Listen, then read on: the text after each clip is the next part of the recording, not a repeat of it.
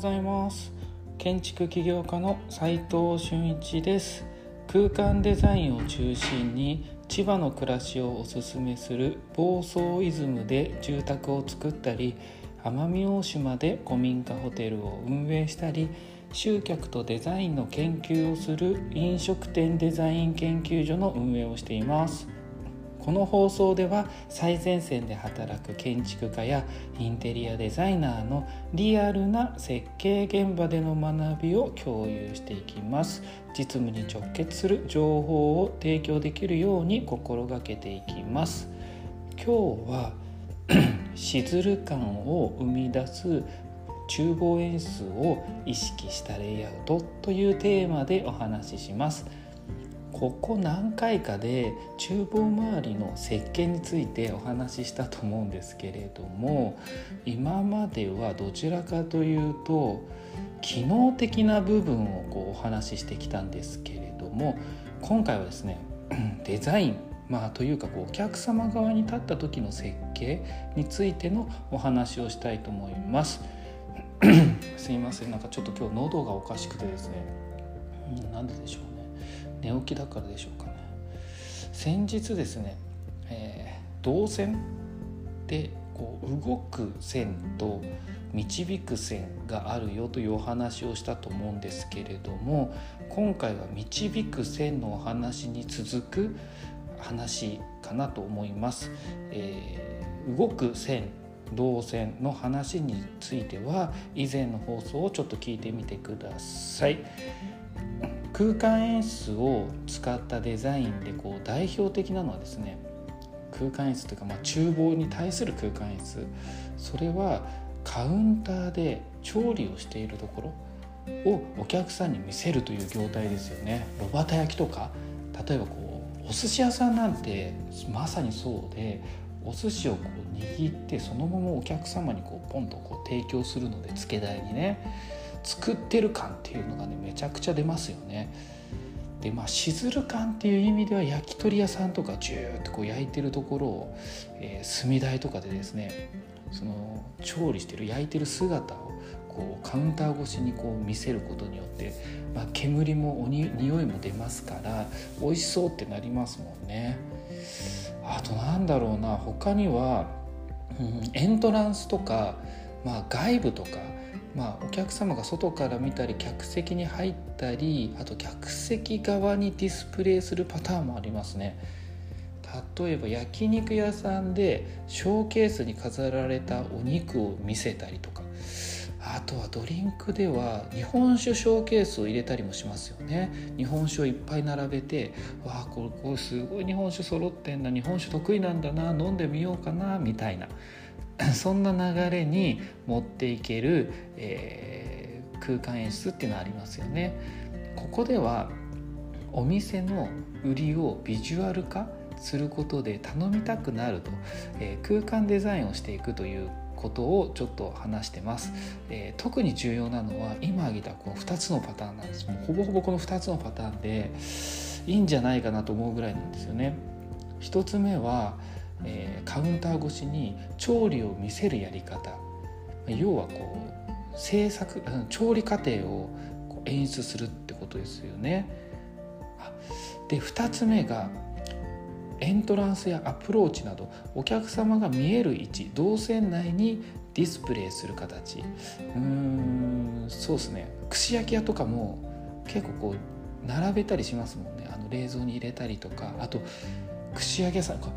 野菜串とかでこうお客様のとこに持っていくとか各テーブルに持っていくビジュアルをとかお魚を持っていくとかこれ今仕入れたてでとかそうやってディスプレイするお客様側にディスプレイする形。どちらもそのお店の特徴を認識させる効果があります。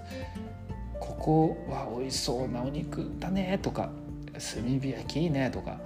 日本酒たくさん置いてあっていいねとかそんな感じですよね。でその具体的な設計方法はというともうすでに皆さんも分かっているのはお話ししちゃいましたけどカウンターやアプローチ周りの厨房設計ということになります。で例えばですね焼き鳥屋さんであれば入り口に入った時に最初に目につく場所がバーンとカウンターであればそこの一番見えるところに焼き台を置くというところがま大原則になりますよね。でそこから厨房レイアウトを考えていったりプランを考えていったりとか例えばワインをこだわったイタリアンレストランであればアプローチにこうウォークスルー歩けるねウォークスルー歩ける、えー、形の、うん、ワインセラー冷蔵のワインセラーをこう設置してそこを通ってから客室に行くとか六本木ヒルズのリゴレットさんとかそうですよね、うん、お肉をメインに取り扱う焼肉屋さんなら通りを歩く人たちからでも見えるように、えー、お店の外観にこうショーケース設置するっていうのもありかもしれませんよね。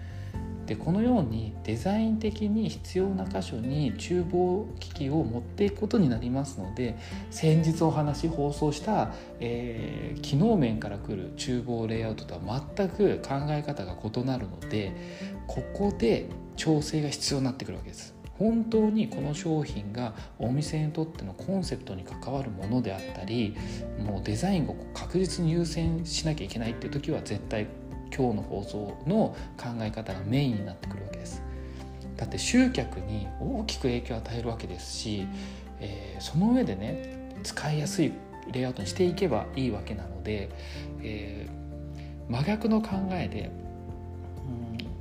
うん、今ネットとか事前に口コミや写真などで料理は把握できてるので調べますもんね皆さん。しずる感はいらないっていう考え方もちょっとありなんですよね。例えばレストランフレンチレストランとか調理場をこう隠す業態とか特に見せなくてもいい見せない方がいいっていう場合があります。この辺はねやっぱりオーナーと料理長とよく話し合うべきポイントになってきます。なんとなく分かりましたかね？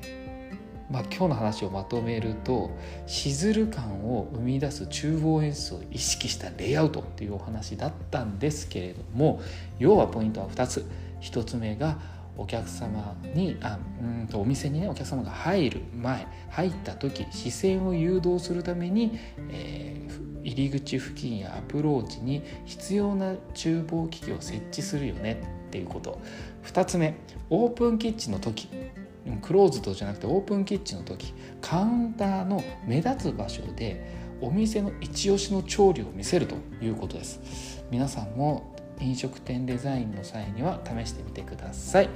えー、最後にちょっとだけお知らせさせてください。奄美大島で海岸清掃を毎月第1日曜日開催しています。ちょうど今奄美大島に来てるんですけれども、えー、次回は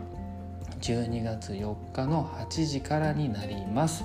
えー、サンゴ島と天然プールのある邸宅に無料でね宿泊していただいて午前中集落の人たちと清掃しましょうねというイベントです興味がある方は URL を貼っておきますので見てみてくださいさいああと質問があったんですけれども、うんと8時から11時ぐらいまでなので当日そのまま飛行機に乗って帰れる時間帯になりますので、えー、ぜひぜひ日曜ですが、えー、皆さんご参加お待ちしています。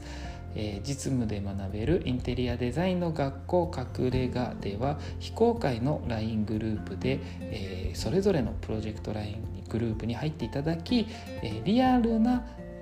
プロジェクトでの設計者や施工者のやり取りを見てもらってます。ただねそれは秘密保持の 秘密保持の観点で公開ができませんのでまずは公開されているオープンチャットの方で様子の方を見てみてください。URL 貼っておきます。興味がある方は覗いてみてください。それでは今日しかない大切な時間を全力で楽しみましょう。建築起業家の斉藤俊一でした。ではまた。